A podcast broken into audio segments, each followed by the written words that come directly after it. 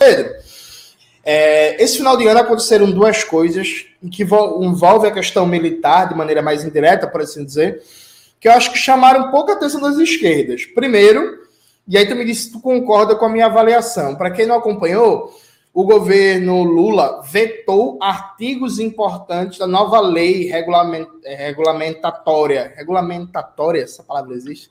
A nova lei que regulamenta a Polícia Civil.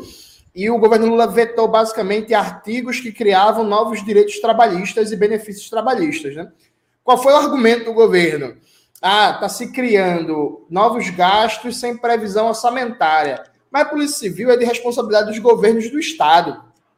E o ato legislativo é de responsabilidade do Congresso. Então, se o Congresso criou novas despesas sem fonte de receita, foda-se. Problema do Congresso, o governo sanciona tudo e aí depois ia estar a Polícia Civil de São Paulo brigando com Tarcísio, a Polícia Civil de Minas brigando com Zema, a Polícia Civil do Rio brigando com Cláudio Castro.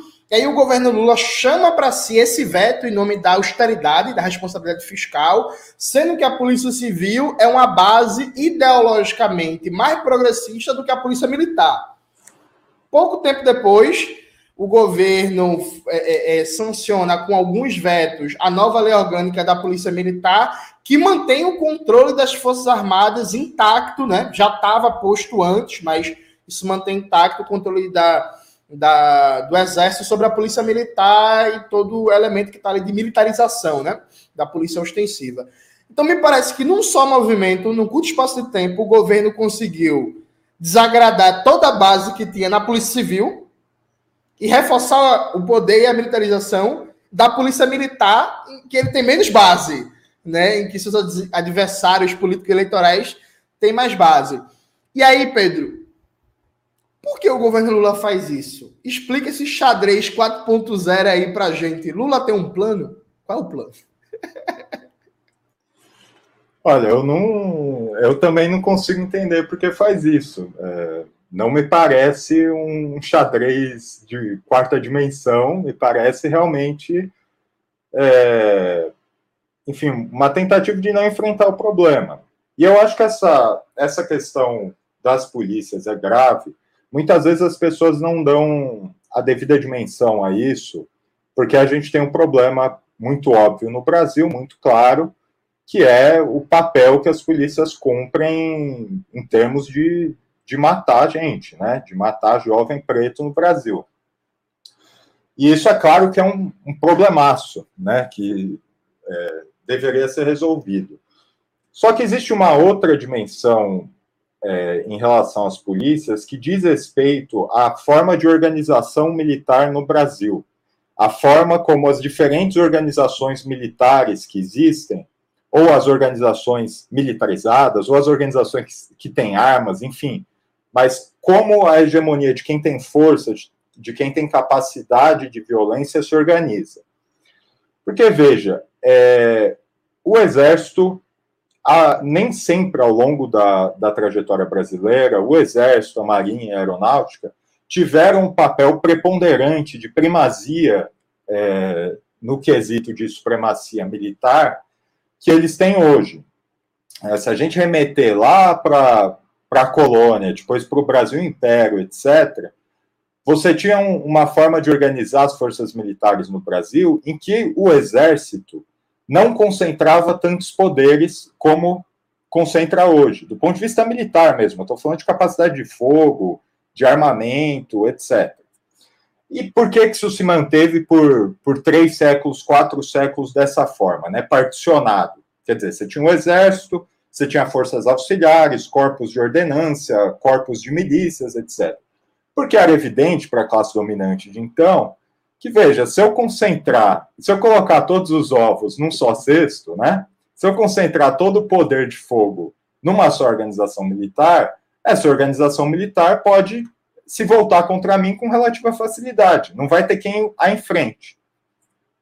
Isso vai mudar fundamentalmente depois da Guerra do Paraguai. Ali em 1870, o exército volta da Guerra do Paraguai e volta é, descobrindo, né, digamos, que ele tinha uma situação excepcional como uma organização nacional, uma organização que tinha quadros, que tinha armamentos, etc. E ao mesmo tempo volta numa situação em que as outras forças é, armadas, né, as outras organizações militares, no, no caso a Guarda Nacional, tinham se enfraquecido por conta da guerra mesmo, né? Quer dizer, foram mobilizados para a guerra, um monte de gente morreu, etc. E aí, a partir de então, desde 1870 até hoje, é um contínuo. Na linha histórica brasileira, você pode ver assim, é um contínuo do, das Forças Armadas tentando, tentando garantir esse, essa primazia de força militar para elas. Então, eu até anotei aqui para eu não para eu não esquecer, mas veja, em, 1800, em 1918 a Guarda Nacional é incorporada e subordinada ao Exército. Em 1922 ela deixa de existir. Aí, além da Guarda Nacional, então existiam as forças públicas, que era, a gente pode chamar de um embrião da polícia, do que hoje a gente chama de polícias militares. Essas forças públicas, elas tinham muito poder de fogo. Por exemplo, numa época em que o exército, na época não existia aeronáutica, né? É, o exército tinha, acho que, dois aviões de combate. A Força Pública de São Paulo tinha um avião. Quer dizer, era uma situação, tanto é que teve guerra. É, teve a chamada Revolução Constitucionalista, né? Na verdade, uma revolta oligárquica, em 1932 e teve a Guerra Paulista em 1924, entre a força pública, o que seria uma polícia militar de hoje, e o exército. E o exército penou para combater. Em 1932 eles penaram mesmo. Em 1937, essa força pública, essas forças públicas estaduais, no rescaldo ali do Estado Novo, elas começam a ser enfraquecidas. E quando que elas vão é, deixar de existir? Em 1946. Logo na saída do regime Vargas, o Dutra entra no governo, o Dutra era um militar, um general, ele, de, é, ele acaba com as forças públicas e cria as polícias militares. E, e qual é a inovação ali? Que as polícias militares, a partir de 1946, são consideradas forças auxiliares e de reserva do Exército, ou seja, estão subordinadas na cadeia de comando, em última instância, ao Exército. O que, que o Exército conseguiu aí? Conseguiu supremacia militar, conseguiu hegemonia, conseguiu é, controlar a cadeia de comando. Veja, quem tem arma no Brasil são essas pessoas. Quem está no topo de tudo? O Exército. E em 1964, depois do golpe, eles aprofundam ainda mais essa, essa primazia do Exército sobre as polícias militares.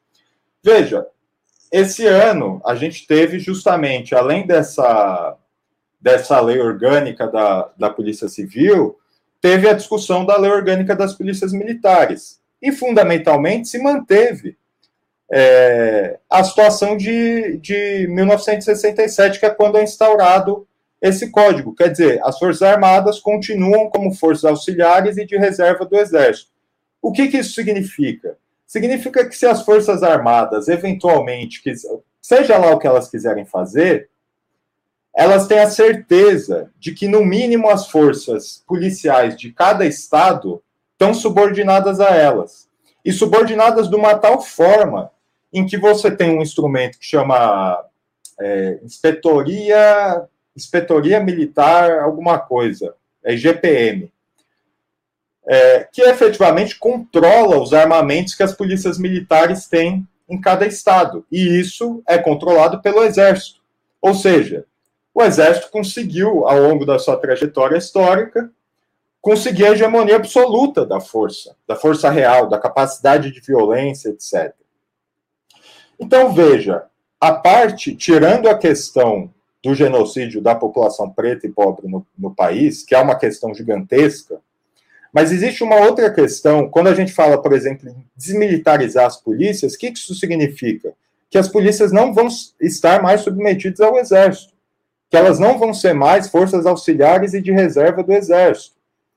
Ou seja, elas vão ser mais autônomas em relação ao exército.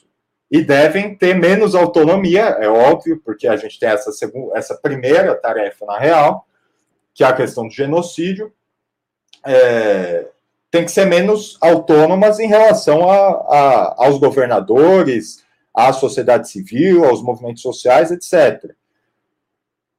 O que, que acontece? O, se aprova essa, essa lei orgânica das polícias, o governo vota, é, os senadores, os deputados votam junto com essa, com essa lei orgânica.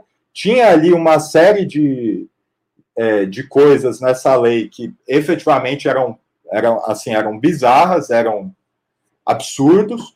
O governo veta essas coisas, ainda bem, mas a questão de discutir como o poder militar, como a capacidade de violência se organiza no Brasil, não foi posta em questão. O governo simplesmente deixou de colocar isso em questão. Para mim, isso é uma questão chave, por exemplo. Por que, que eu fiz todo esse apanhado? Porque, veja, se a gente está numa sala, a gente está discutindo, tem seis, sete camaradas discutindo. Aí cada um tem uma posição. Um deles saca uma arma e bota em cima da mesa, é evidente que a discussão fica comprometida, né? A gente vai discutir em outros termos, né? Aquele que estava gritando, que estava defendendo a sua posição, vai pegar e falar: opa, o que está acontecendo? Deixa eu ficar de boa aqui. Essa é a situação dos militares hoje no Brasil, das, das Forças Armadas, do Exército, da Marinha, da Aeronáutica. Eles são o cara dentro do Brasil, nessa discussão, que tem a arma para botar em cima da mesa. Se tiver mais alguns caras nessa mesma discussão para botar arma em cima da mesa, é claro que não é uma situação, não é o que eu gostaria, digamos, né? Mas assim, pelo menos existe um desequilíbrio. O cara que esse esse primeiro que sacou não vai falar sozinho, vão ter outros para falar também. E o governo Lula não enfrenta essa questão essa é uma questão chave que deveria ter sido enfrentada, por exemplo, no 8, no rescaldo do 8 de janeiro. Porque aí entra de novo essa questão que você colocou da correlação de forças. Das pessoas falarem, ah, não, não tem correlação de forças. Mas veja, 8 de, se não teve correlação de forças no, no 8 de janeiro, então a gente é, é isso. Bota uma para o santo, fecha o bar e deixa os militares tocarem. Porque não vai ter não vai ter uma situação em que a correlação de força vai ser melhor do que foi em 8 de janeiro. Pelo menos não a, a curto prazo, né?